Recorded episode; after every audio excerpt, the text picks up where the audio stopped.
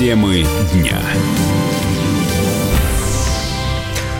ЦИК Абхазии проведет повторные выборы президента. Их дату назовут в понедельник, 13 января. Решение Верховного суда Республики о назначении новых выборов уже поступило в Центральную избирательную комиссию.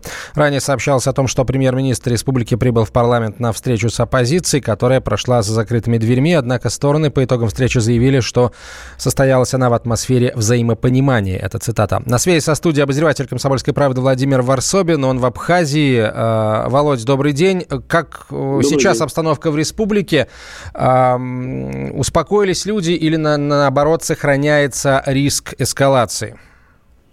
Риск эскалации, э, как ты говоришь, сохраняется, потому что э, решение суда по назначению новых выборов э, еще больше, как ни странно, запутывает ситуацию. Дело в том, что оппозиция, я думал, что в, во дворце президента, который захватили революционеры, завтра, вчера вечером будет Э, торжество, потому что они вроде выиграли суд, но на самом деле для них это большая печаль. Потому что по закону э, три месяца перед выборами будет править старый президент, а они настаивают на немедленном э, на немедленной оставке Ханжимба.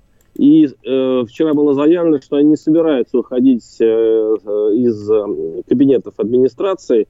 И, в общем-то, силовой вариант, когда э, силы правопорядка будут э, Э, вытеснять протестующих из центра города все еще сохраняется. А, э, я знаю, что лидер оппозиции Абхазии Аслан Бжания заявил, э, провел встречу с Рашидом Нургалиевым.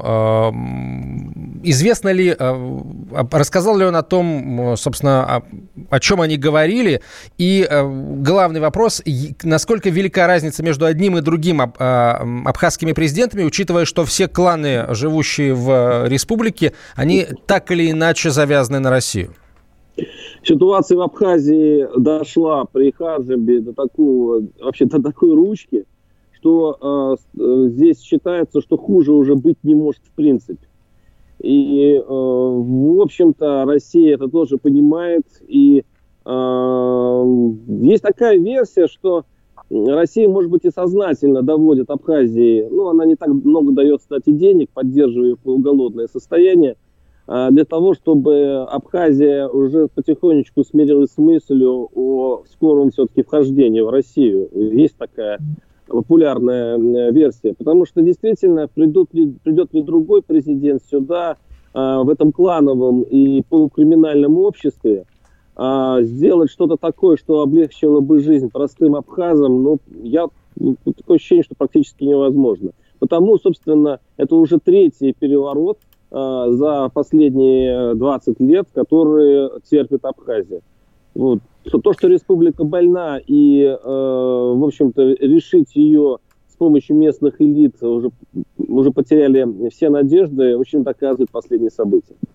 А у кого наибольшие шансы стать следующим президентом республики? Вот сейчас лидером оппозиции называют Аслана Бжанию. Насколько э, эта кандидатура может устроить Москву? Она действительно, он, он самый авторитетный среди оппозиционеров, но проблема, что он очень болен. У него очень плохое здоровье, он уже был отравлен а, полгода назад. Тут такие вот тайны мадридского двора, здесь они бывают и ну, выясняется, что и травят немножко друг друга, и он э, э, живет в Москве, лечится, и вряд ли он э, может подтянуть на себе такой, такой груз ответственности. А вот кто кроме него, этот вопрос очень тяжелый. Я напоминаю, что на предыдущих выборах было около десятка кандидатов, и каждый абхаз считает себя э, э, потенциальным лидером страны, вообще-то говоря. Поэтому вот эта э, разношерстность оппозиции еще одна проблема.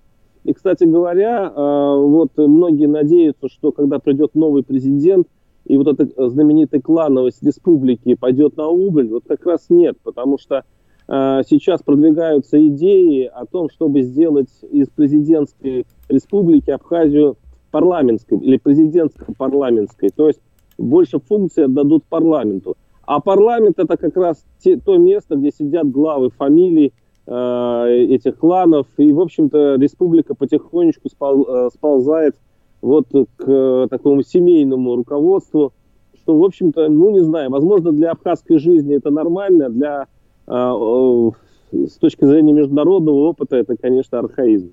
Вот эти три месяца, которые должны пройти э, перед следующим голосованием, э, насколько опасный это период с твоей точки зрения, э, учитывая, что ну, Хаджимба наверняка захочет эти выборы выиграть, как, собственно, и его оппоненты, э, желающих много, кресло только одно, и наверняка будут попытки влиять каким-то образом и на Центр избиркома, и на другие институты, действующие в республике. В общем, справится ли республика вот с, с этой ситуацией?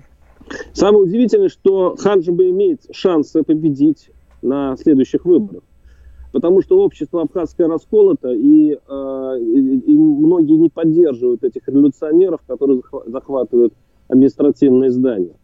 Но это еще больше ужесточает проблемы, потому что если вдруг Ханджиба выигрывает или выходит на второй тур этих бесконечных абхазских выборов, то, то вот, по крайней мере, пока Абхазов спасает их, э, э, их традиция не проливать кровь.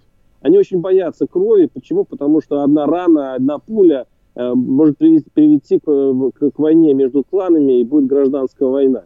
Но если все-таки это произойдет, то э, угроза гражданской войны для Абхазии будет э, очень, э, ну, очень близким.